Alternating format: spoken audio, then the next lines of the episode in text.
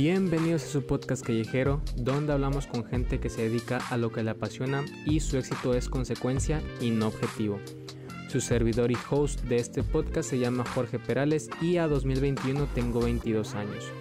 Aprovecho este espacio para recordarles que en octubre se estrena mi primer EP musical, próximamente disponible en las distintas plataformas de audio, y que si esta es tu primera vez aquí, te des la vuelta por los demás capítulos, ya que cada invitado tiene algo que ofrecerte, algo que compartir, si es que estás buscando herramientas para comenzar tu proyecto personal. Y pues, sin más preámbulo, Espero que disfrutes de este capítulo.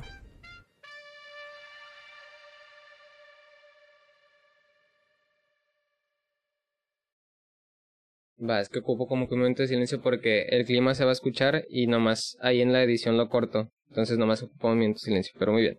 Ahora sí, ya lo voy a empezar.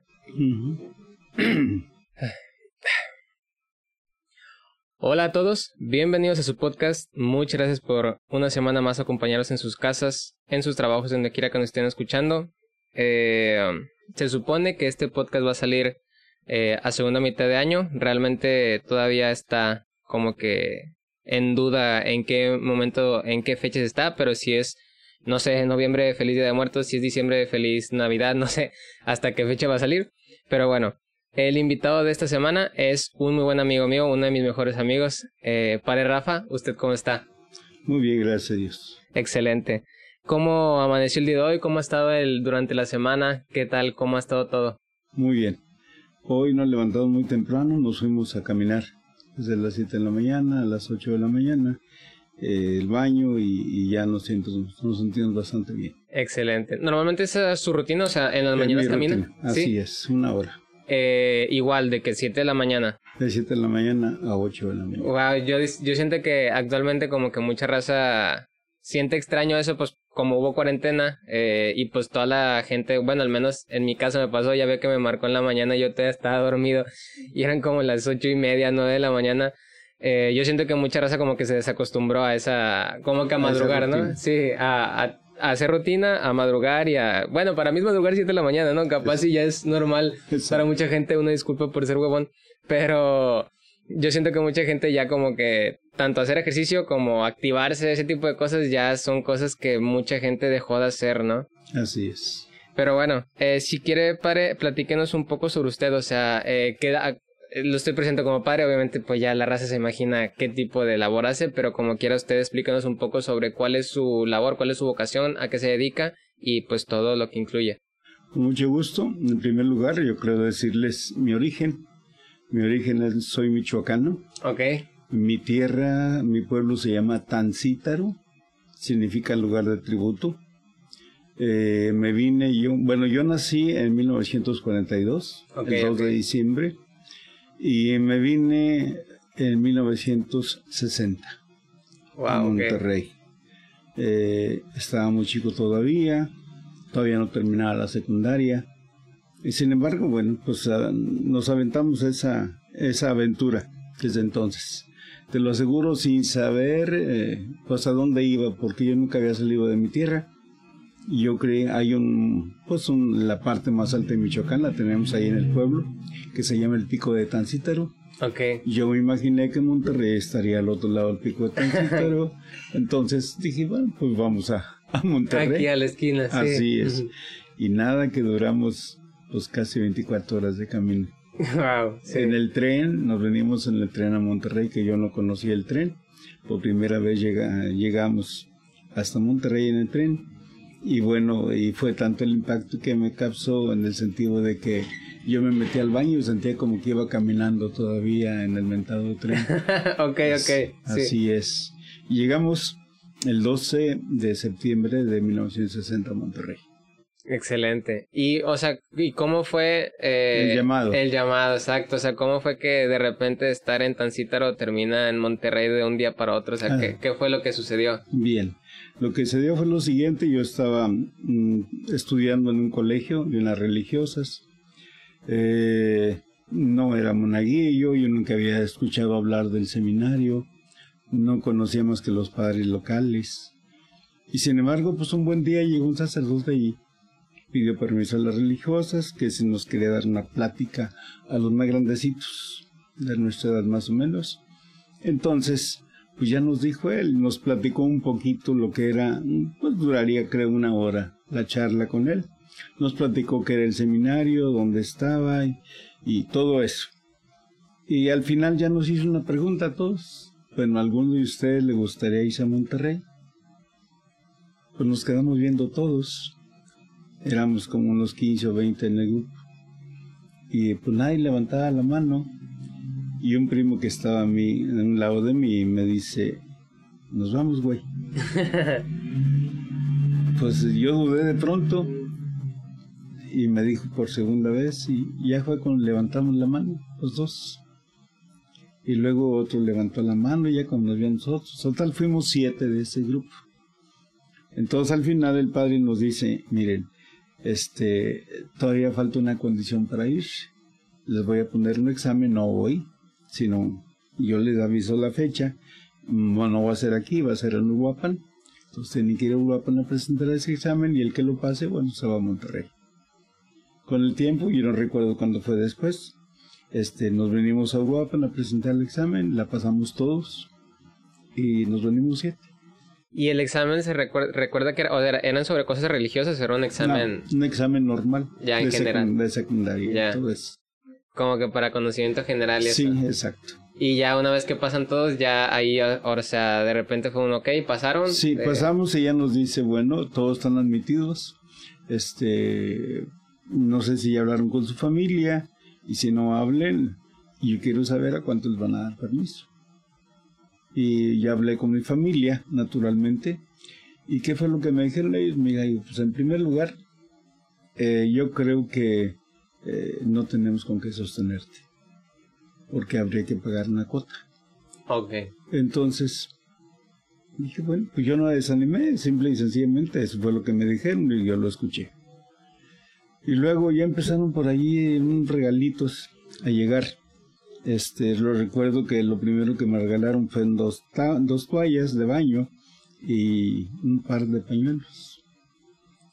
Y luego otras dos toallas y más pañuelos. Caray. Total, así se juntaron las cosas. Y, y mis papás como se resistían, no porque no me quisieran dejar venir, sino porque ellos sentían que no tenían el dinero para sostenerme acá. ¿Cómo se hizo? No sé. Mi padre tuvo que ir a una tienda, le pidió fiado al señor, que para unos tres, cuatro pantalones, igualmente las camisas. Y bueno, me vestí como, no sé cómo llamarle, porque eran los pantalones de la misma tela, a mí no se me ocurrió otra cosa, eh, las camisas de la misma tela. Y esto te lo digo porque después me decía la raza en el seminario, oye, cámbiate.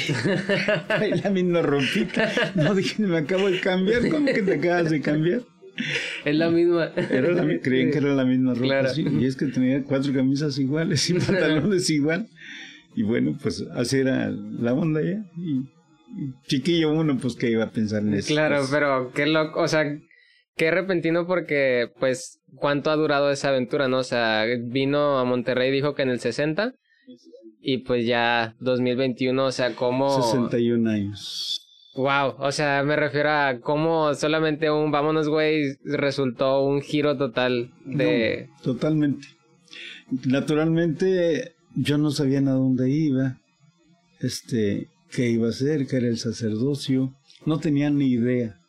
¿Y por qué se animó? ¿Me explico? O sea, ¿qué fue? Solamente fue un, ok, o sea, vámonos. Fue un... Prácticamente ni lo pensamos. Solamente fue... Nada más fue una, una, una frase así de que me dijo el primo, vámonos, güey. Nos vamos, güey. Y yo le dije que sí. Y luego los dos se añadieron y nos venimos siete. En Monterrey ya había como unos seis muchachos o cuatro mínimo, cuatro había ya de tal manera que cuando llegamos ya había gente que estaba, por ejemplo, en filosofía. Ok. Y este, entonces nosotros no fuimos la única, eh, el único grupo que llegamos, ya había un grupo acá, llegamos nosotros, a los tres años o al siguiente año llegó otro grupo, y total llegamos a ser 22 aquí en Monterrey de Tancítaro. Ah, ok, o sea, ya todo, o sea, sí, creció, el, creció el número. De todos. Se, animaron. Y por ejemplo, ¿qué fue lo que le gustó? ¿Qué fue lo que vio que al final decidió quedarse? ¿No? Porque una cosa es irse y pues, ah, a ver qué pasa, pero ¿qué fue lo que dijo? Ah, Sabes que mejor sí me quedo, o sea, sí me gusta esto. Exacto. Mira, este, en primer lugar, yo creo que eh, la, al principio tuve no, mucha nostalgia del pueblo de la casa. Sí, me imagino. Yo nunca había, nunca había dejado en familia. Entonces, bueno, pues eh, tenía mucha nostalgia y, pero no sé qué fue lo que me impidió, eh, sobre todo el primer año, regresarme a casa. Algo tuvo que impedirme de tal manera que a lo mejor fue la cuestión económica, porque para tu conocimiento ahí me mandaban 100 pesos para todo el año. Ok. Con eso yo me 100 tenía, pesos. 100 pesos. Con eso yo me tenía que pasar durante todo el año, pues para lo que yo utilizara, no sé en qué. Entonces, por lo tanto, lo que era fritangas, lo que era sodas, esas cosas que eran muy pocas en aquel entonces, pues nosotros no las usábamos. ¿Por qué? Pues que no había dinero para eso. Ajá. Entonces nuestra soda era después del deporte, nos metíamos al baño, abríamos la boca y el agua estaba riquísima porque venía de allá de la de la eh, sierra que está enfrente y llegaba este era el agua mejor en Monterrey. Y entonces, pues esas eran nuestras cucas. Y yo siento que, o sea, a lo mejor la gente que está escuchando no puede dimensionar como que todo eso, pues porque prácticamente actualmente en un 2021 vivimos una realidad totalmente en, distinta en Monterrey, Sí, ¿no? O sea, el, el hecho de, me imagino que esos 100 pesos eh, tenían como que, podías comprar más cosas con 100 pesos, pero al final de cuentas como que era, era, Eran poco. era poco, ¿no? Y aparte, o sea, el hecho de, como usted dice, que, que el agua que, que disfrutaba no era de la sierra, ese tipo de cosas, yo siento que mucha gente no lo dimensiona, pero en ese tiempo era, era como que los lujos que se podía dar, pero a final de cuentas no era, no era esa, esa vida de primer mundo como muchos ven, yo siento actualmente al sacerdocio en su momento, ¿no? Que muchos Ajá. dicen de que, ah, no, eh, el sacerdote tiene su casa, su carro y que le va muy bien, le frega así, pero el proceso es un proceso como tal como cualquier otra, otro estudiante, ¿no? Que, Totalmente. que tiene que eh, dar, eh, pagar, que tiene que esforzarse, que tiene que, eh, pues, vivir prácticamente como muchos decimos de estudiambre, ¿no? De, Estudiando. Exacto, de estar esforzándose y de estar racionando las cosas que le dan porque pues eh, a lo mejor al final ya hay una luz, pero el proceso sigue siendo difícil y me imagino en ese tiempo el hecho de irse de la ciudad, ¿no? O sea, bueno, irse de su pueblo más bien, o sea, abandonar a su familia, emprender un viaje que no tiene nada al otro lado del país, que a lo mejor no era consciente, pero al otro lado del país, o sea, ese tipo de cosas, pues la gente, yo siento que no lo puede mencionar porque es un camino que yo siento que actualmente mucha gente no lo toma. Definitivamente. Este, yo creo que una de las cosas así fuertes es eh, que sí es eh, pasamos muchas penurias económicas, porque por ejemplo yo yo recuerdo y eso nunca se me olvida, llegaba y le decía a papá, pues necesito ropa. Entonces íbamos con el mismo señor de la tienda y se llamaba Herminio. Le dice Herminio quiere una ropa para el muchacho. Dice, pero todavía no me paga la año pasado. Ah, ok. Y la respuesta de mi padre siempre era, ¿quieres que lo mande encuerado? pues sí. Así le decía. Y ya que el señor, ¿de cuál quieres? La misma historia de siempre. No, pues de aquel color de aquel color. Nomás le cambiaba el color de las camisas y de los pantalones. Y, y así era. No sé, no sé cuánto tiempo se prolongó esto, pero casi la mayoría del tiempo fue así. ¿Y cuánto tiempo eh, pasó en el seminario? O sea, 12 años. 12 años. Y en ese tiempo, o sea, ¿qué es lo que un sacerdote tenía que estudiar para, para poder... Tienes que estudiar lo que el equivalente a la, a la secundaria y a la prepa. Ok. Ah, bueno, es que como va de menor de edad, o sea, Exacto. tiene que primero cruzar eso. Y ¿verdad? luego, después de la prepa, entras a tres años de un curso de filosofía que son tres años, y luego cuatro de teología. Ok. Y tengo entendido que, o sea, en los últimos años hay como que una preordenación, ¿no? Que es el momento de ser El diaconado, el diaconado, sí. Ese proceso, o sea, es en- durante el último año, ¿no? normalmente entre el cuarto año y el sacerdocio es se ese proceso donde ya te ordenas al terminar el cuarto año, te puedes ordenar el diácono si tú pides el diaconado, aunque hay unas órdenes anteriores, antes del diaconado. ¿Cuáles Eh, los se llama eh, lectorado y se llama, eh, ¿cómo se llama? Acolitado. Ah, claro, ok. Antes teníamos otras órdenes, incluso yo recibí cuatro órdenes, una de, dos de ellas era primero hosteria- hostiariado y luego exorcistado, yo era Ok. exorcista, Wow, y luego este el acolitado y el último era lectorado. Pero antes de esto todavía tenía unas pequeñas ceremonias donde te hacían una rodita en la cabeza, aquí, que se le llamaba tonsura. Te pelaban totalmente el pelo así, te quedaba peloncito aquí, esta era como una rodita. El significado era porque te cortaban de aquí y de aquí el pelo, en plena ceremonia del obispo, significando que renunciabas pues a lo que el mundo te ofrece para dedicarte al servicio de la gente. Y eso era el primer, el primer paso. Después vienen las cuatro órdenes menores.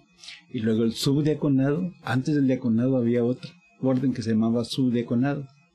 Y luego el diaconado y luego el presbiterado. Ok. Entonces todo eso recibimos nosotros todavía de la escuela antigua. Y por decir, yo siento que la gente, el que más ubica, por así decirlo, es el diaconado. ¿Cuáles son las funciones diferentes del diaconado al, al El ya- presbiterado. Ajá. Sí, el diácono puede, lo único, bueno, para hacerlo al revés, el diácono puede hacer todo en cuanto a servicio de la comunidad, menos ni celebrar la Eucaristía ni confesar. Ok. Él puede bautizar, puede bendecir, puede confirmar tampoco lo puede hacer, porque incluso el sacerdote sí lo puede hacer, pero con delegación del obispo. Ok, ya. Y por decir, eh, una vez que... Ah, antes de que se me pase lo del diaconado, Claro. hay dos tipos de diaconados. Ah, muy bien. El diaconado permanente que le llaman y el diaconado transitorio. El diaconado permanente son personas que ya están casadas y que deciden tomar ese estado. Lógicamente con diálogo de la esposa, de la familia y eh, se preparan entonces se convierten en diáconos permanentes. Ok, Diáconos casados permanentes. ya. El otro diaconado es el que vas, pretende ser sacerdote. Se le llama transitorio porque nada más un tiempo se ordena de diácono, lo ejerce y después pasa ya a la vida sacerdotal. Y por ejemplo, el, el que está casado, o sea, también tiene que tener tiempo en el seminario o... No, él va eh, simplemente a clases, fin, de, fin de semana. Ah, la muy bien. preparación es fin de semana, Perfecto. pero tiene que llevar un curso determinado y son cinco años de preparación. Ok, entonces es un curso real, ¿no? No es como que, ah, un mes. No, no, no. es, no, es es un una preparación real. Totalmente real, Claro. así es. Entonces, una vez que eh, pasa toda esa etapa de, de- del seminario, o sea, al final, ¿cuántos como tal del grupo terminaron, no? Al final me dijo que Sí. terminaron siendo 22. ¿cómo? Entre- no, na- bueno, de los de mi tierra se salieron 20 Ok. y nada más quedamos 22 y se fueron saliendo los de más arriba, más arriba. Incluso ni siquiera su primo terminó, ¿no? No, O sea, él duró 4 5 años. sí, o los- sea, incluso el que le dijo que, que sí, se que fuera. nos fuéramos. Él duró 5 años aquí y después en unas vacaciones, pues por ahí una chiquilla le metió una zancadilla y valió que eso. y su corazoncito pues eh, se, se inquietó y pues ya lo- no lo pudo desinquietar. ¿Y nunca tuvo usted alguna situación así? O sea, Así, así fuerte no. Tan fuerte, ¿no? pues, pero claro que la tiene. sí, por claro que supuesto. sí. Ajá. Pero fuerte así que te decidiera, pues claro que no. Pero ya. que te mueven los tapetes, pues claro. Sí, claro que sí, eso es, cual, es Sí, natural. Y las claro. chiquillas, sobre todo, cuando saben que eres seminarista, aunque estés bien feo, pues es seminarista y pues está guapo. Sí, Claro. es cierto. Sí, sí, al final de cuentas, sigo diciendo, mucha gente no lo dimensiona, pero en ese tiempo como tal el seminarista tenía un rango social y, Sí. y claro que tenía el porte, ¿no? De, Sí. Aparte la ropa y Sí. entonces me lo imagino. Entonces, eso ayudaba un poquito. Tiraba paro a, Al ra- a la cara. Hay que tirar rostro. y por decir, eh, entonces al final solamente se, eh, se sal, bueno, se salen 20 de la Tierra, se quedan 22, ¿cuántos se terminan del Terminamos de mi tierra nada más dos. 2? De Wow. los 22. ¿Y, a dó- ¿Y cómo es ese O sea, me refiero a qué es lo que se siente cuando una uno de tus amigos que pues básicamente vives con ellos de repente, oye, pues ya no voy a volver el siguiente. Sí, es, eh, son crisis que pasas muy fuertes, porque simplemente tú conoces a tus compañeros. En este caso estoy hablando porque son de dos tipos de compañeros. Yo tengo unos compañeros que fueron míos de mi tierra, que fueron los 22, y tengo otros compañeros que entramos en 1960 Ah, Ok, ya. y fuimos que 78. los de las Y esos hemos, esos hemos caminado 61 años juntos. Claro. Entonces, por lo tanto, pero ahorita vamos a hablar en primer lugar de los paisanos. Naturalmente, cada vez que se salía uno de los paisanos, pues imagínate nada más, te metí en crisis. Y tú también en un momento dado querías hacer la maleta. Y eso pues o te refuerza o te tumba definitivamente si no lo sabes enfrentar. Y así nos fuimos. Porque te preguntabas, bueno, si este pelado yo le veo tantas cualidades para ser cura, y yo, pues yo no me veo tantas como él. Okay. Y eso te desinflaba en un momento dado. ¿Y este por qué se va? Pues puede ser buen sacerdote, etcétera. Sin embargo, se iban saliendo y se salieron y se salieron 20. ¿Y qué es lo que lo motivaba a usted a seguir? ¿Era realmente algo que le gustaba mucho? Sí, no, para ese entonces se supone que yo ya había captado lógicamente el sentido de lo que estaba haciendo yo en mi vida, con mi vida y el sacerdocio. Si no hubiera captado eso y si no estuviera yo pues un poco más maduro con respecto a la vocación, pues tranquilamente hubiera dicho mi maleta se me voy con ellos. Pero por otra parte, pues también el Señor pues te pone pruebas para ver si revientas o no, o le dices sí o le dices no, porque pues es parte del camino. Porque de hecho yo estuve a punto de irme del seminario. Y te cuento, este, eh, me llegó una carta, en aquel entonces eran puras cartas, a través de cartas nos eh, comunicábamos con la familia. Duraba como 15 días la carta para llegar. Ok. Sí, y entonces este, llega una carta de mi familia y me dicen que pues tengo que salir del seminario porque papá había tenido un accidente, lo iban a operar, necesitaba 300 pesos, entonces tenía que yo por ahí a la familia. Y pues yo no me quería ir, y yo me acuerdo que estaba allá, ya estaba en filosofía, estaba muy adelantado. Y entonces, pues este, eh, ya hablé con el, el padre encargado de nuestro grupo y él me dijo, pues mira, chécalo bien, habla con él, con el, rector a ver qué te dice. Yo no te puedo decir que te quede ni te vaya, pues es un problema muy personal tuyo, de tu familia.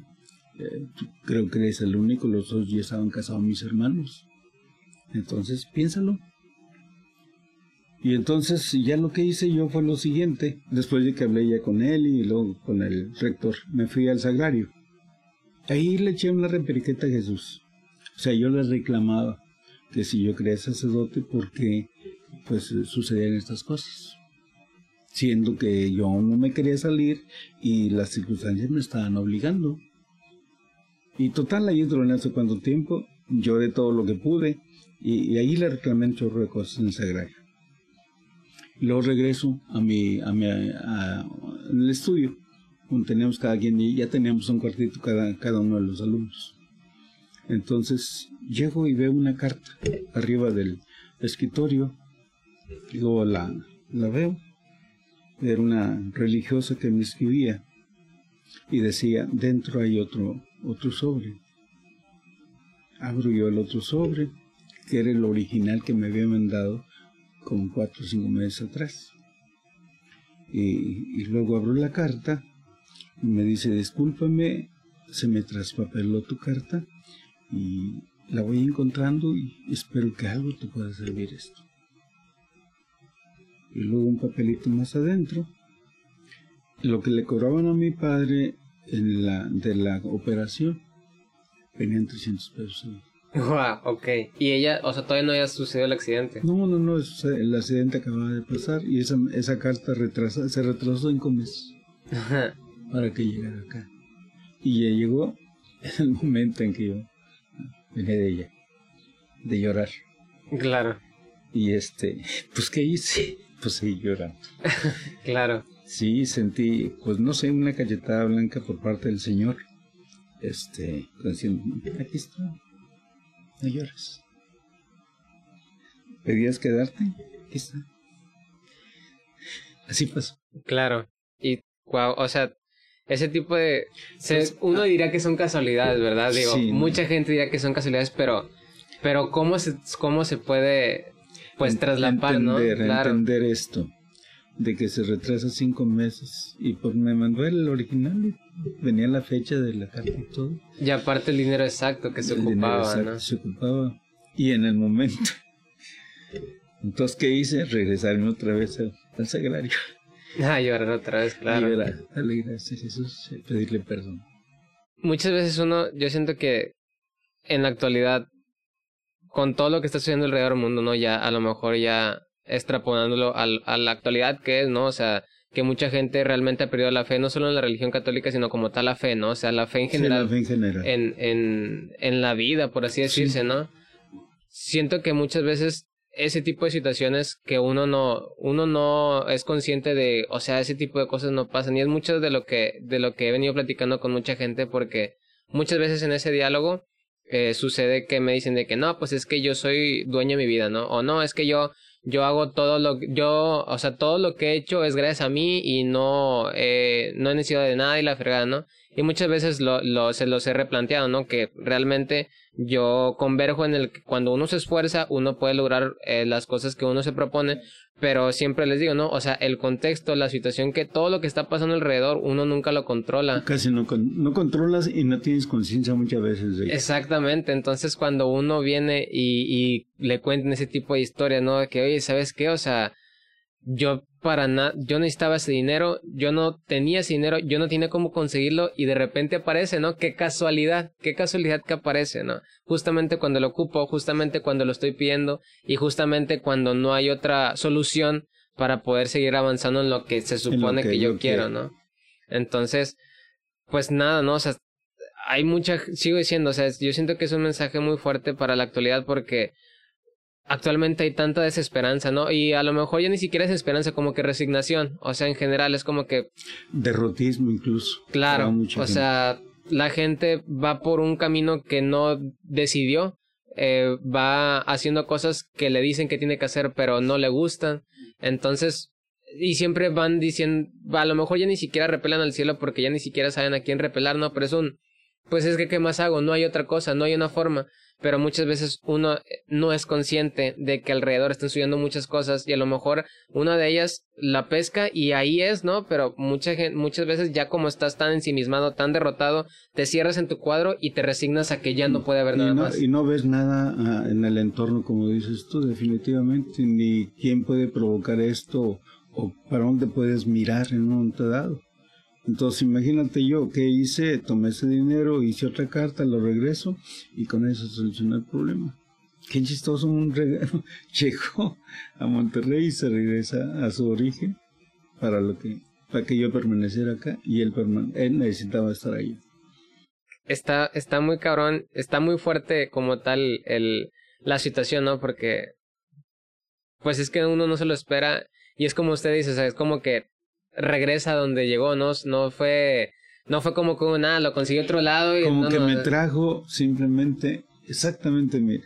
Sí, exacto, sí, exacto, solamente fue un, ah, ok, ahí va, de regreso, sí, fue una transacción totalmente completa, ¿no? O sea, es como circuitos cerrados, como circuitos cerrados. Llega y se va y ya, seguimos como... me, habló me habló de lo que tenía que hablarme y se regresa donde tenía que servir. Exacto. Punto. Algo tan simple. Tan simple, pero fíjate todo. Tan poderoso, exacto, tan útil. A eso voy, o sea, tan útil. Es como que un circuito cerrado que llega, se va y ya. Pero gracias a eso yo sigo aquí, ellos siguen allá y todo sigue fluyendo como debía de fluir, por así decirse. Y eso me dice que es cuando es filosofía, avanza eh, con sus compañeros, termina y a dónde es al primer lugar, o más bien, bueno, primero más bien cómo, eh, cómo fue la ceremonia cuando ya es todo esto. Vamos, mira, en primer, en primer lugar, bueno, son 12 años de estudio, este, llegamos a, teología, pasamos a teología, son cuatro años de teología, y al terminar, pues llega, ah, y nos ordenaron muy rápido por una razón muy sencilla se adelantó todo. Era, entramos 78 y nos ordenamos 13 de los 78. Compañeros en este caso. No estoy hablando de tancítaros. Sí, de los que llegaron en el 60. Sí, exactamente. O sea, todo mi, mi, mi raza que llegó al 60. Entonces, ¿por qué nos adelantamos? Porque el obispo cumplía 25 años de obispo. Entonces él quería ordenar 25 sacerdotes. Ok. Desafortunadamente no éramos 25, entonces dijo, bueno, pues me quedo con la mitad. Y entonces, este, eso nos eh, adelantó muy rápido las órdenes. Casi en un año nos dieron todas las órdenes, porque al siguiente año nos dieron órdenes sacerdotes. ¿Y normalmente cómo es el proceso entonces? ¿Se tiene que hacer una solicitud y después se aprueba? Sí, primero tú tienes que hacer una solicitud para pedir las órdenes, tanto las menores como las mayores. Entonces vas avanzando. Porque, ah, es cierto, o sea, mucha gente no es consciente que aunque pases 12 años en el seminario no es 100% seguro que vayas a ser sacerdote. No, porque algunos incluso al final te dicen, ¿sabes qué?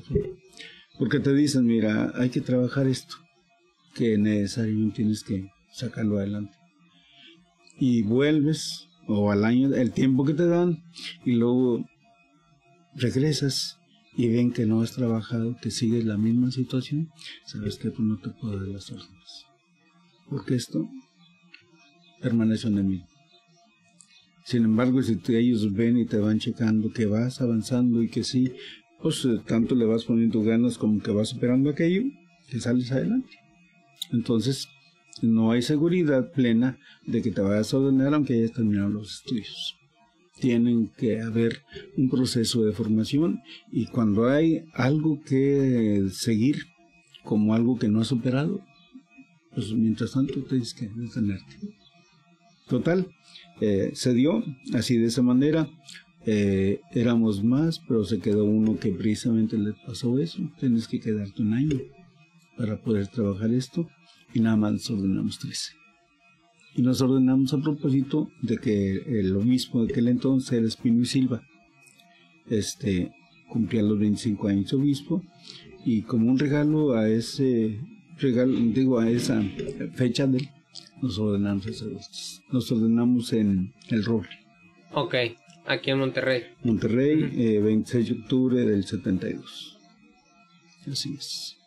Y después de eso, ¿cuál, a ¿cuál es el primer lugar al que le toca servir? Ok, este, me, ahí me mandan a Ciudad Anagua, pero ya estuve, ya había estado allá como diácono en, Anagua. una ciudad que todavía pues no era, era pueblo, pero así le, así le pusieron originalmente. Era una que todavía no tenía incluso mm, vías de comunicación, aquí por donde están ahora. Tenías que irte hasta Laredo y luego regresarte para poder llegar. Entonces por eso le decían que te mandaron al desterro. decía la raza. Pues sí, ibas y nunca venías porque era más fácil ir a comprar al otro lado del mandado que venir hasta Monterrey. Okay, Eran 240 kilómetros de distancia. Un poquito lejos. Así, entonces me mandaron al destierro. Estuve cinco años. Al principio, lógicamente, yo no quería ir. Incluso me pasó algo chistoso porque yo venía, tenía que venir a clase todavía. Ajá, ok. porque nos ordenaron antes. O sea, ah, es cierto, nos ordenamos un año antes de que terminamos los estudios. Faltaba cuarto de teología. Entonces, ya como sacerdotes, éramos alumnos del seminario estudiando cuarto de teología. Y teníamos que venir el, domingo por la noche o el, o el lunes muy temprano para participar en clase durante toda la semana y fin de semana vamos allá. Chale, ¿y cómo era el, el, o sea, ¿En qué se transportaba de aquí a allá? Sí, había lo que decían la marrana que iba para el otro lado. Ah, ok, ok. Sí. Y ahí, ah, ok. A veces ahí nos íbamos, nada más que era muy, muy malito el transporte porque a veces se quedaba y hasta que llegaba un, tren de carga nos arrempujaba a Monterrey. Wow, ok. Y una vez me pasó así. Resulta que se tardó un chorro. Llegué como a las 2 de la mañana a Monterrey. Agarré un taxi y me fui al seminario. Y este, llegué tocando al señor a ver si me abría el portón. No, nunca abrí. Y me dijo el taxista, oiga, pues si quieres subes a mi carro y brínquese por arriba. no, pues está bien. y así lo hice. Ok. Ya voy para el otro lado y que de pronto unos balazos, pum, pum. No manches. unos balazos que fue que pues fue para asustarme, lógico, no me tiró a mí, Ajá. pero estaba muy cerquita. Ay, güey. Qué miedo, no.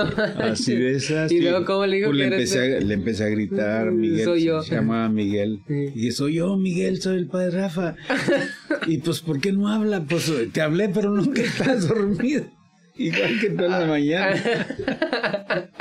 Sí, pero yo no tengo pistola. Sí, sabe Dios. wow. Total, este, no pasó más que de ahí. sí, no pasó más que le tiraron balazos. Pero pues, yo, le, yo le dije al, al, rector, le dije, pasó esto. Digo, porque lo tengo eso en cuenta, porque si me volvió a pasar, ¿qué pasó? Sí, pues no manches. Total, ese fue un, a propósito de eso. En Anagua estuve cinco años Estuve del 7-2 al 7-7. Muy padre. Una, una, experiencia fabulosa. Le decían la ciudad sin Dios. Cuando llegué no se paraba una sola raza en la iglesia, nadie, nadie, nadie, los muchachos. Empezamos este a, a, empecé a ir a jugar fútbol con ellos. Este, me hice muy amigo de un buen grupo. Y luego de ahí surgió una, una idea. Oye, padre, ¿por qué no hacemos la, la carrera de la rosa? Ahí en la Virgen de Guadalupe. Eh, traemos una rosa, aunque sea de lampazos hasta acá, y el día del día 12, no sé qué. Ah, pues está bien. Conseguimos al padrino de la rosa e hicimos un grupo de muchachos. Salimos de allá y llegamos acá y se armó bien bonito. Para no hacerlo larga, tiene 45 años, 46 años esa carrera. Sigue vigente hasta ahorita. Qué chingón. Así de esas. y me imagino que mucha de esa gente... No, y empezó... O sea, ya el está número casada, llegó. ¿no? Y no, todo. sí, sí, claro. Llegó a 150 el número de raza. ¿Esa vez o vaya No. lo máximo? Lo máximo Fue que... subiendo, fue Claro. subiendo. Y ya no solamente la ciudad, o, o sea, que iban de otros lados, o todos de la misma ciudad, Todo todos salían. Todos, todos eran O de sea, allí. todos eran la Era, raza. ya era un grupo, un grupo Exacto. parroquial. Sí, o sea, la- el pueblo sin Dios terminó siendo un grupo de 150 personas. Así es. Entonces, pura raza, muchachos y muchachas, eran 150. Y desde Monterrey salíamos el 11 a las 10 de la mañana. Llegábamos allá a las 6 de la tarde el 12. Entonces nos traían de almorzar y de comer en el camino, ahí comíamos. Era puro relevo, Ok, ok. 240 kilómetros. Y, y, por ejemplo, ¿cómo se devolvieron cuando se acabó? ¿Cómo, cómo? Sí, o sea, me refiero a que es de ida y vuelta. Ah, no, el camión iba Ajá, sí. Raza. Sí, a eso Sí, iba de que no sí. manches, termino. Ay, ahora cómo nos No, regresamos. no, no. Eh, nos- no, veníamos acá y nos iba regando y luego se iba adelante y luego la raza íbamos así.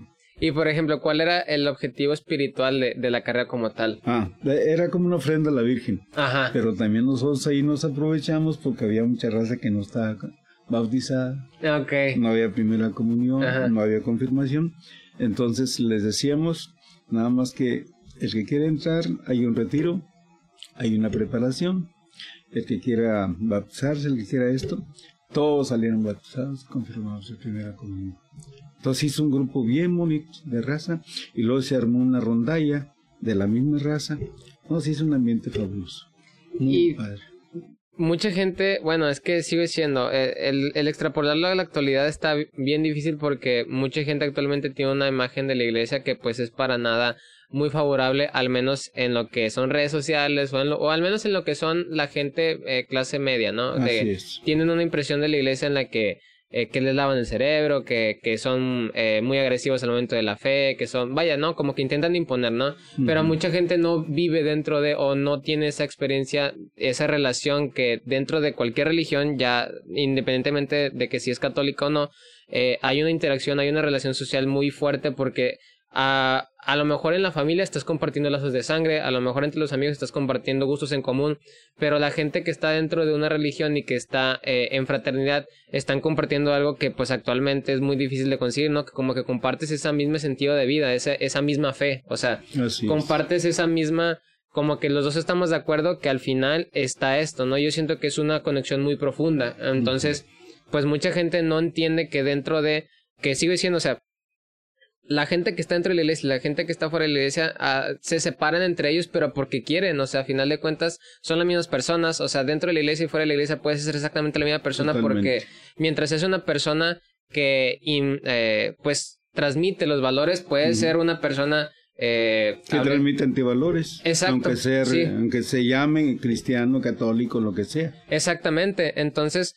como usted dice, o sea, se hizo una comunidad muy bonita de 150 personas y que después hizo una rondalla y que después, o sea, desemboca en tantas cosas positivas que muchas veces uno solamente se queda con la imagen mala, pero no alcanzan a ver que también existe ese tipo de historias que no pasan si no hubiera ese, esa situación o ese ambiente, ¿no? Controlado, por así decirse. Y por ejemplo, toda esa raza que no sabía qué hacer, uy, después ya no me los quedaba encima.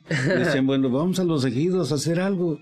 Y, en fin, Exacto, o sea, cada, cada actividad desemboca a otra y ellos solo empiezan a ser proactivos y empiezan a ayudar a los demás porque son los valores que se están transmitiendo. Exactamente. Y igual, si no fuera la iglesia y otra, y otra comunidad o otra, otra situación eh, inculcara los mismos valores, pues también sería totalmente aceptable, pero en, esta, en este caso, en lugares donde mucha gente no se atrevía a ir o en lugares donde mucha gente estaba abandonada, por así decirse, por el gobierno, por, eh, pues por la comunidad, etcétera, o por el Estado, como se quiere decir, muchos lugares donde la gente no iba fue la iglesia, ¿no? Fue el mm, sacerdote, fue, fue la raza que, pues, que tenía la vocación y que se animó a ir y a cambiar la situación de esa gente. Y me imagino que mucha gente, obviamente lo hubiera no existe, pero si no hubiera llegado un sacerdote a cierto lugar, eh, a lo mejor esa gente hubiera tenido un destino totalmente distinto. Totalmente Puede que sea trágico, puede que sea positivo, pero eh, sigue siendo, lo hubiera no existe, ¿no? Pero como tal, la transformación que hay en lugares eh, rurales o en lugares donde muchas veces la, los recursos no son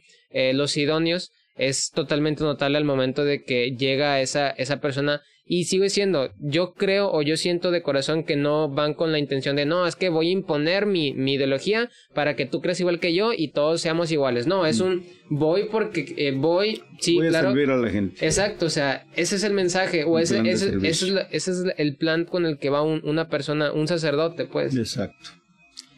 Y después de esa, o sea, esa aventura dice que tiene que, o sea, duró cinco años. Cinco años. cambia. Después sí, ahí me, después de estar en el destierro, este me mandan al, al corazón de Monterrey. Ok, totalmente distinto. 5 de mayo y Zaragoza. Lo des desesterraron. Eh, lo desesterraron y lo pusimos en el centro de Monterrey, que es 5 de mayo y Zaragoza, el Sagrado Corazón.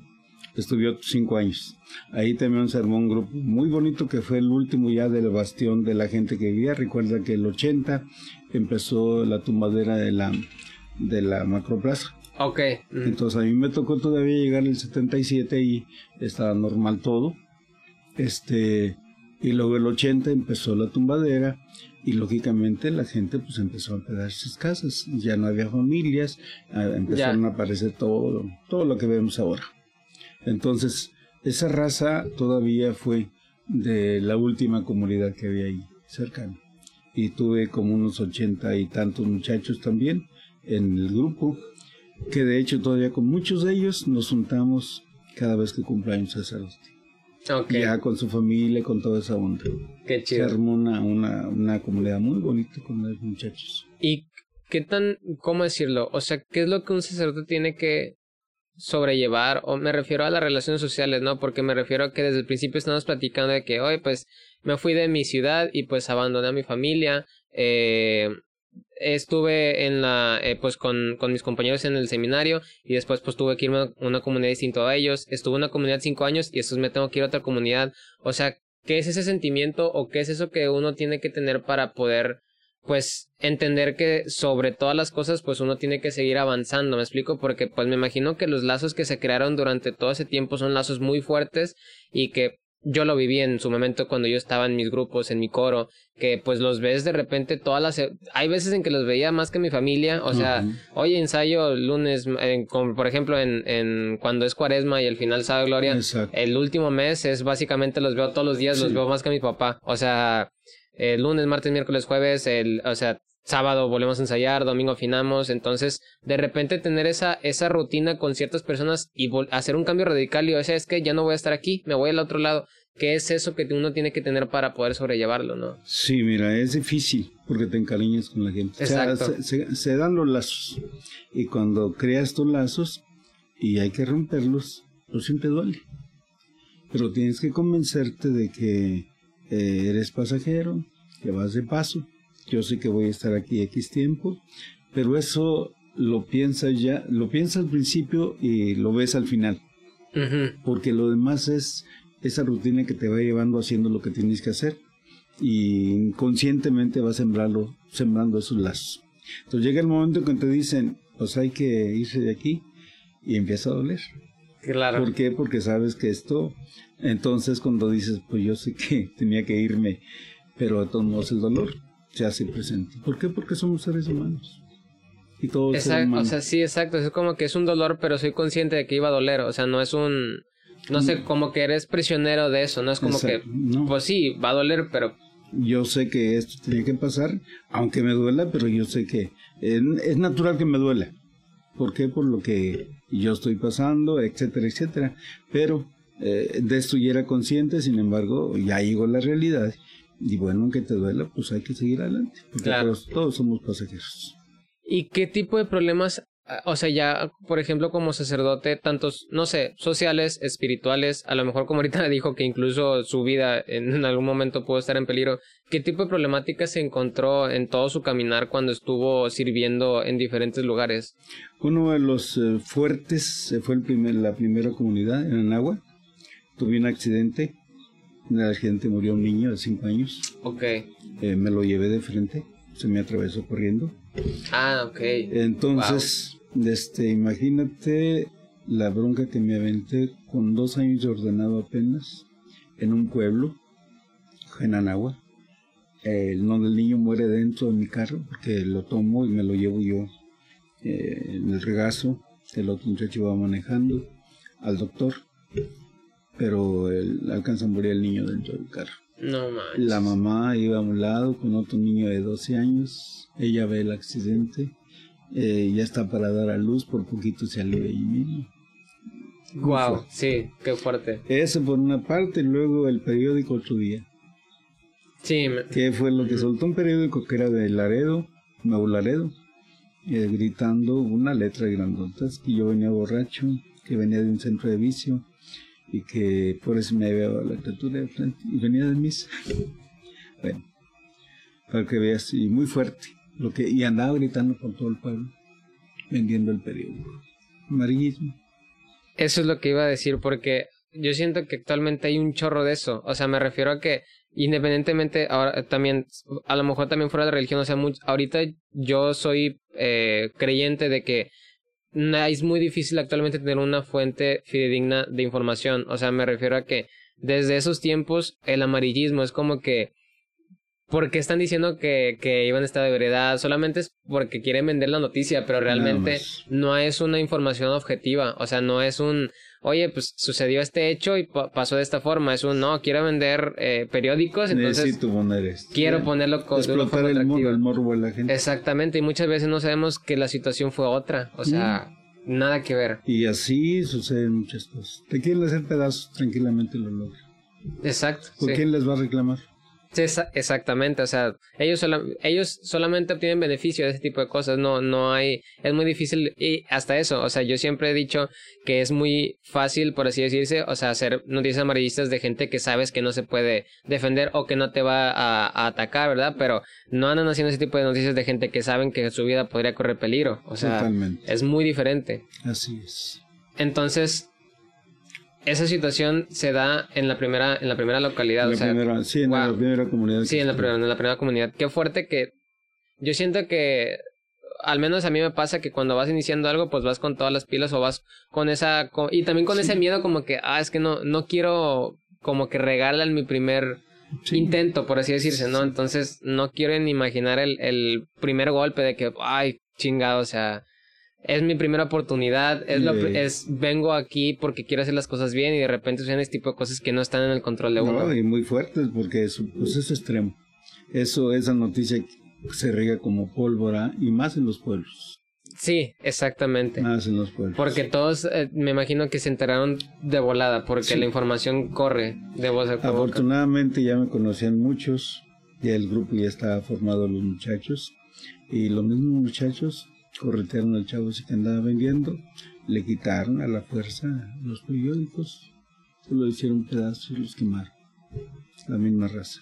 Ya. Pero ya habían regado por todas partes. Claro. Y luego, como a mí me metieron, no en la cárcel, pero yo estaba ahí en los deparos. Ajá. Eh, pues con toda la información, yo estaba medio ido, lógico. Claro, sí, el, el, shock del momento, por supuesto. Totalmente. Y entonces este, la gente creía que me tenían encerrado en la cárcel. Entonces había un chorro de gente pidiendo que me soltaran eh, afuera en la calle. Y este y pues no era así. Sucedió a las 10 de la mañana y hasta las 3 de la tarde me salí. Ya, ya te imaginas cómo me salí, pues eh, bien trastornado, bien mal. Claro, el, shock. Y aparte, me imagino que uno como sacerdote es como que el, se puede decir uno de los Exacto, o sea, me refiero a que es como que uno tiene que ser el fuerte o él tiene que ser el que tiene ese porte, ¿no? Entonces, ¿quién te apoya en esa situación? eso voy. O sea, ¿quién es el al que puedes ir y, eh, y pues dejarte caer o romperte? En ese momento me imagino que no te puede romper. Pues yo estaba bien roto, yo no sabía ni dónde estaba. Claro. Pero gracias a Dios salimos y la gente también ya me demostró desde ese entonces que ya me empezaba a querer porque me defendieron mucho. Qué bueno, qué padre. ¿Y qué es, qué es eso que, que, cómo decirlo? O sea, eso que todavía le da esa, esa fuerza o esa, esa fe para seguir haciendo lo que usted cree con sus principios, eh, transportándolo ahora sí a la actualidad. Es como que actualmente, como venimos platicando, o sea, el mundo es un mundo que es totalmente distinto al, al mundo que, que pues incluso hace 10 años conocíamos, hubo un cambio muy fuerte en tanto en paradigma político, en paradigma religioso, en, para, en, en todo tipo de... En todo tipo de... ¿no? en la familia. Exacto, o sea, cómo uno, cómo ustedes como sobrelleva, pues no me refiero a como que aceptarlo, pero, o sea, cómo usted sigue con sus principios, o sea, ¿qué, qué es eso que dice? ¿Sabes que es que esto no puede cambiar en mí? Eh, aunque todos los demás estén diciendo que que debe de cambiar, ¿no me explico? Sí, mira, yo creo que es bien importante que tus principios sean fuertes y que estés convencido de lo que eres. Si tú no, has convencido de lo que tú eres, pues es bueno, yo me equivoqué. Y entonces, ¿qué? Pues simple y sencillamente, pues ahí es un lado, tranquilamente.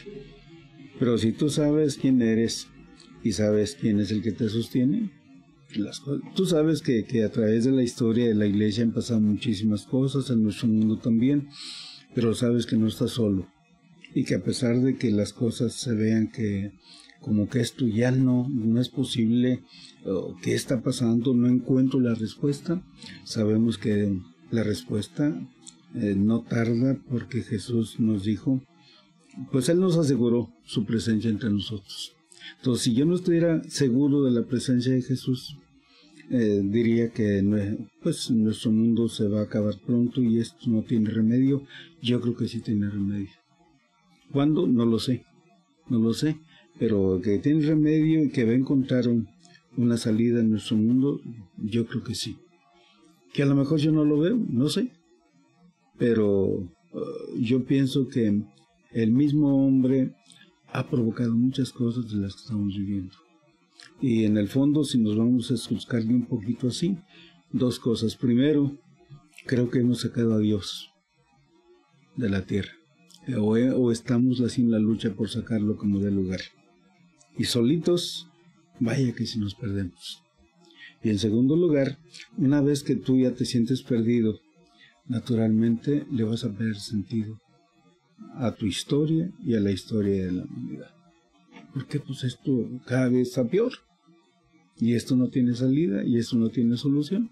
Y nos morimos ya cuando no vemos que haya una respuesta a todo lo que está pasando. Pero yo creo que el mundo siempre tiene una respuesta, pero sabemos que la única respuesta es ahí. Sí, es que yo siento que actualmente la gente eh, es lo que venía diciendo, o sea, está como que resignada a que al momento de perder el sentido, eh, y voy a seguir extrapolándolo al, al hecho de que no necesariamente tienes que creer en la religión católica que realmente, o sea, uno eh, o la mayoría en, en el mundo actualmente todavía sigue teniendo fe ahí, pero vaya, eh, el momento en el que no tienes ese sentido de vida o ese no, no quiero decir propósito porque el propósito es lo que tú quieres lograr como tal, ¿no? Pero ese, ese sentido como que de eso se trata, ¿no? Es el que te lleva y no te desanimas a, por seguir. Exacto, sí, porque esto es lo que le va a dar significado a todo lo que más hago, ¿no? Yo siento que actualmente la gente ya no tiene un centro en esta situación, es como que yo siento que tienen centro en cosas mucho más banales, a lo mejor en en que no, pues ya cuando crezca voy a descansar o ya cuando ahorita nomás tengo que trabajar y ya después veo qué pedo. O sea, como que siguen postergando la pregunta porque saben que no tienen la respuesta, ¿no? Exacto. Entonces al momento de seguir postergándola de repente se acaba la vida y terminas frustrado porque nunca pasó nada. Nunca pasó nada. Esperas que pase cuando en realidad tú puedes hacer que pase todos los días. Lo poquito, lo mucho que puedas conseguir. Tú tienes la capacidad de ser un poquito feliz porque en el fondo todos buscamos un poquito de felicidad.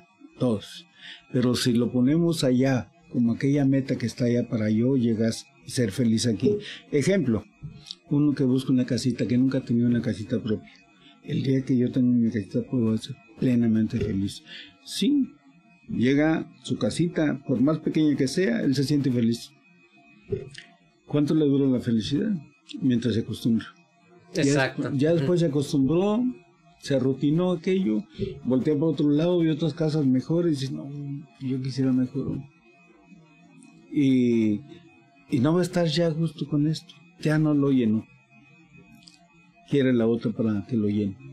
Y entonces en ese sentido, pues nunca vamos a ser plenamente felices. Porque yo creo que si buscamos la felicidad como una meta y nos olvidamos que cada día tenemos la única oportunidad para ser un poco felices, ya valió, como decía esto hace ratito. Mueres frustrado porque nunca conseguiste lo que querías. Y no va por ahí. Creo que la felicidad no es una meta. Es un... Todos los días podemos ser un poco felices y a veces nosotros mismos desechamos lo poquito feliz que podemos. Sí, o sea, cada quien todos los días tiene la oportunidad de, de, que sea el mejor día de su vida. Exactamente. Si es que así lo decides, exacto. Sí, es que así lo decides. ¿Y qué es lo que eh, busca usted plasmar en su vocación? O sea, que es, o sea, obviamente, pues todos nacen como, como en un perfil al momento de hacer una carrera universitaria, por ejemplo, o en este caso, ordenarse, ¿no? Todos salen como que con un perfil de, ah, bueno, esto es lo que se debe, pero en su caso, o sea, ¿a usted qué le gusta transmitir en, en, en su servicio?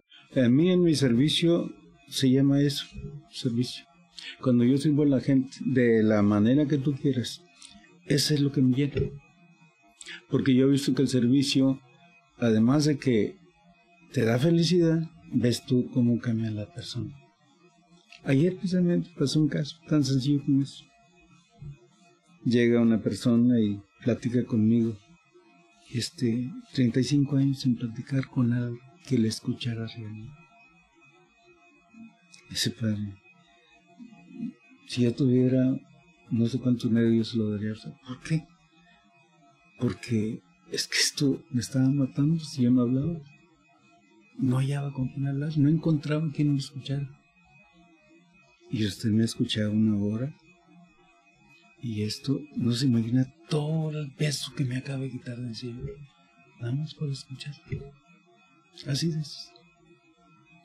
Y llorando la persona porque lo había escuchado una hora. Porque pudo soltar todo lo que traía en su corazón, su mente. Un chorro cosas, por supuesto.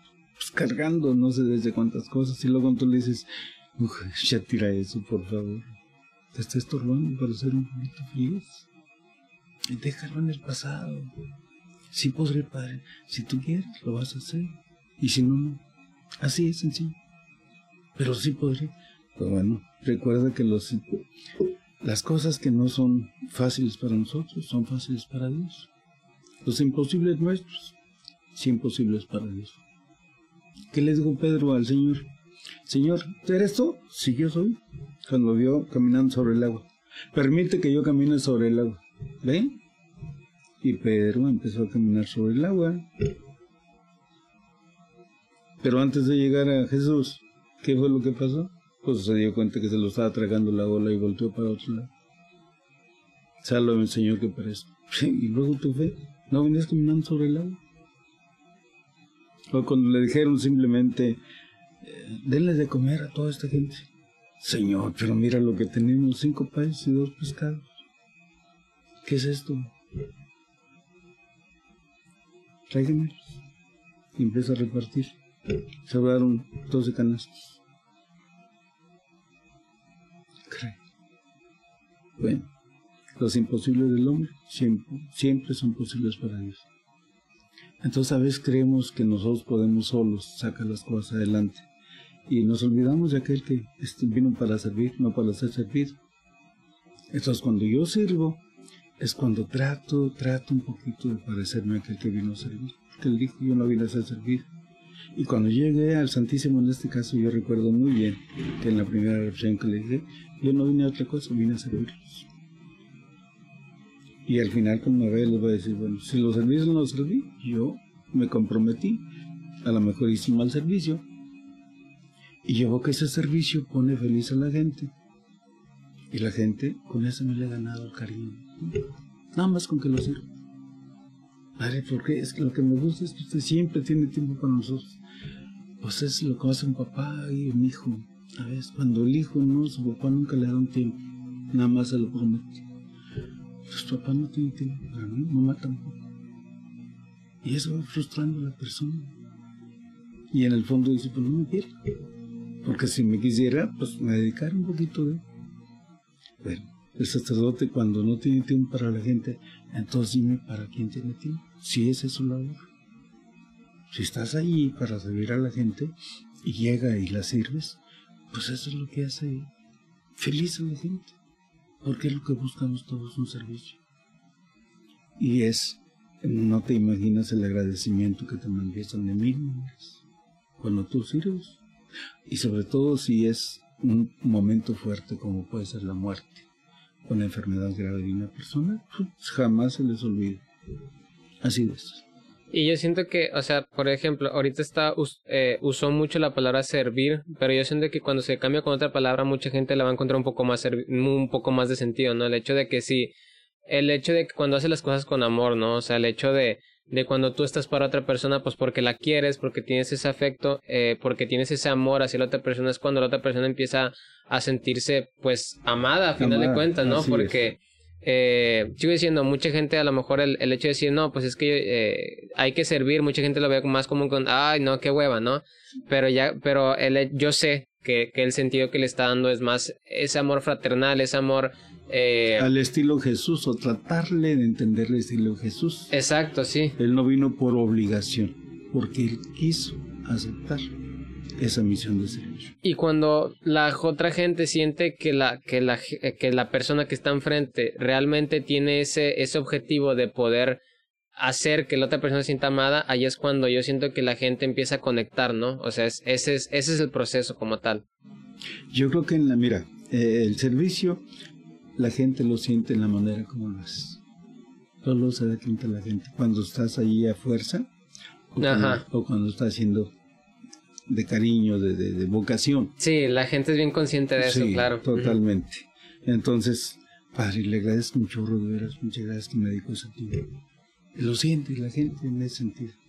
Entonces, si tú te manifiestas espontáneamente, que lo haces con cariño, con alegría, pues la gente lo siente. Punto. Y también siento que uno tiene que ser bien, ¿cómo, ¿cómo decirlo? Como que bien sincero en la parte de que hay veces, oye, yo siento que hay mucha gente de esa tanto dentro como fuera de la iglesia, que muchas veces hacen ese tipo de acciones más que por mostrarle amor a la otra persona, como que para enaltecerse, ¿me explico? O sea, como que para, oh, yo soy el que ayuda, ¿sabes? O sea, como que de una forma más presunciosa que más como que de, de apoyo a las demás personas. Y eso también se nota, ¿no? Aunque, aunque ellos piensen que no se note, sí, sí se nota. se nota. Exacto. Cuando quieren hacer presencia, cuando quieren dar imagen, eh, hay gente que le gusta dar imagen, que le gusta robar cámaras, estar en primer plano. Y este y sí, hay de todo, pero hay gente también que es muy servicial, porque yo conozco de todo.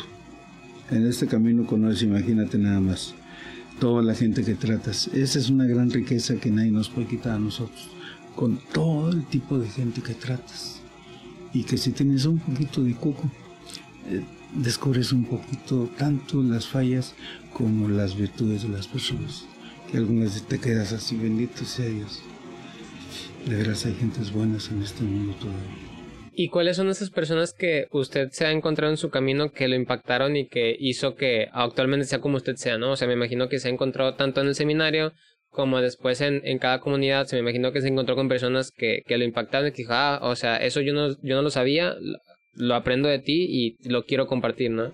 Definitivamente. Yo del seminario había varios, dos, tres sacerdotes que a mí de, siempre me llamaron la atención en ese sentido, en que eran muy alegres, en que nunca te llevaban la contra en el sentido negativo de la palabra, en que eran muy serviciales, en que eran muy parejos, y eso es padre, porque no hay referencias y cosas por el estilo.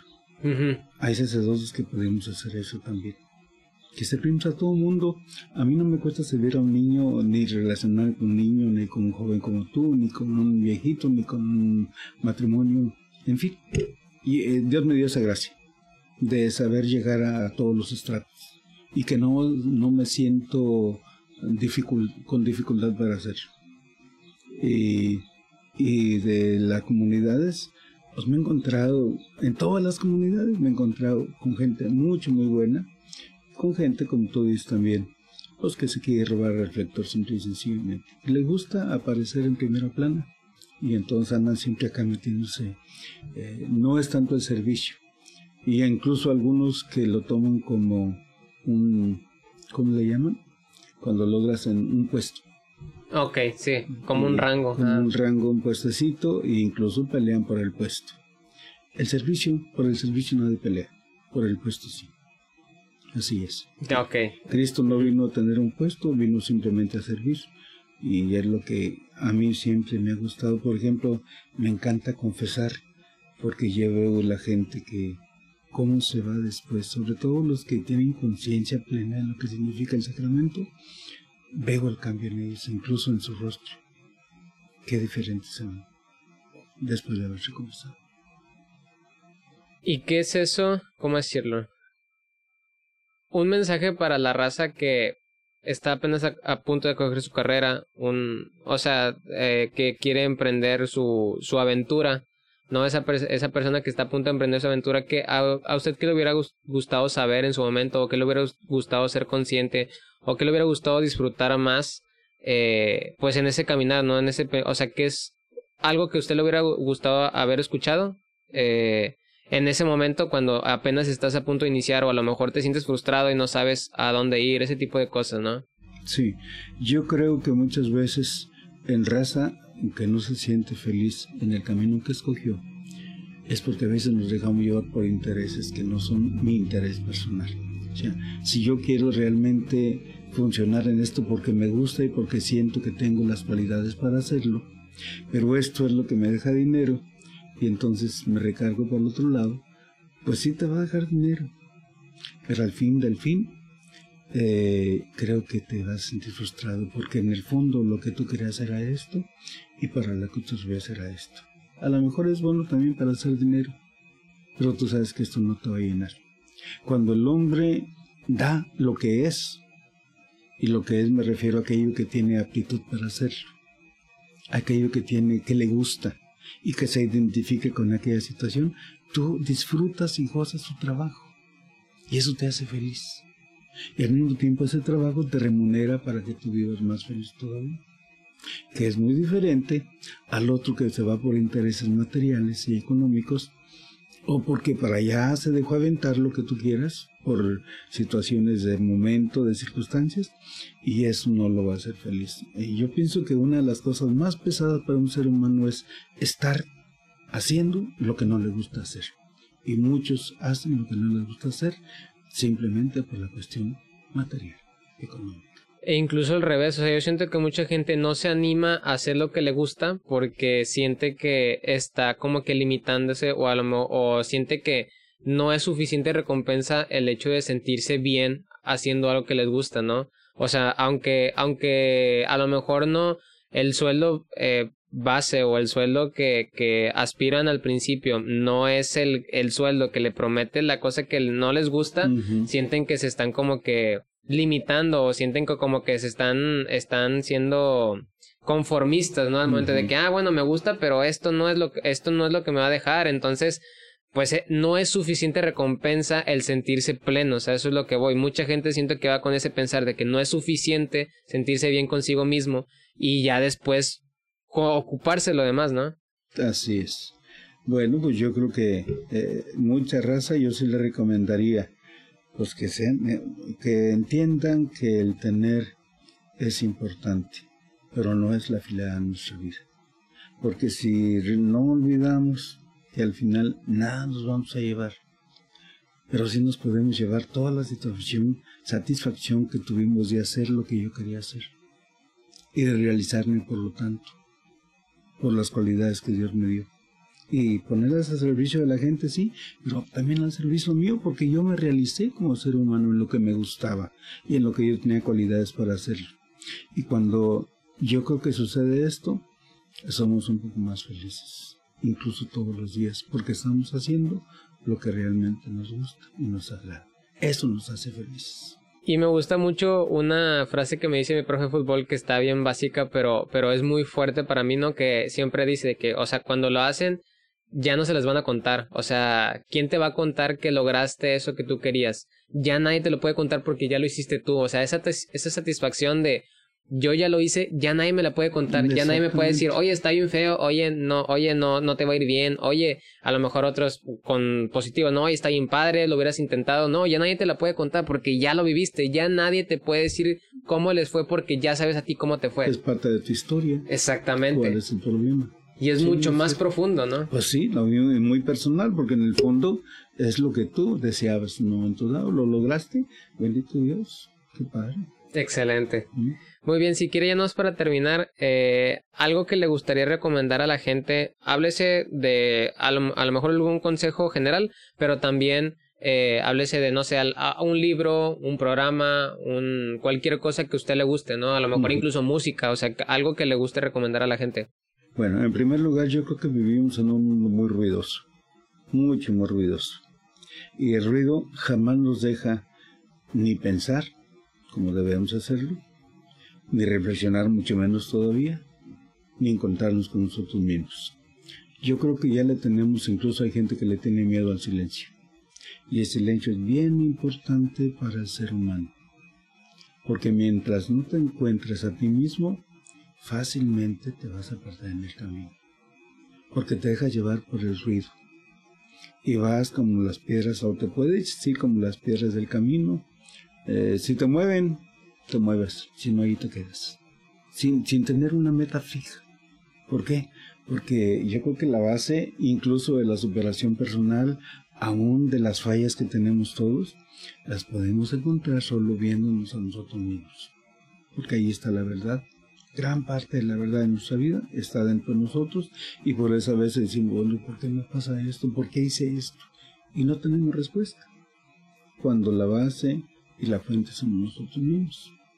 Pero si no nos conocemos, pues ¿cómo vamos a conocer al otro si ni siquiera yo me conozco? Yo sé que nunca llegaremos a conocernos plenamente, estoy de acuerdo.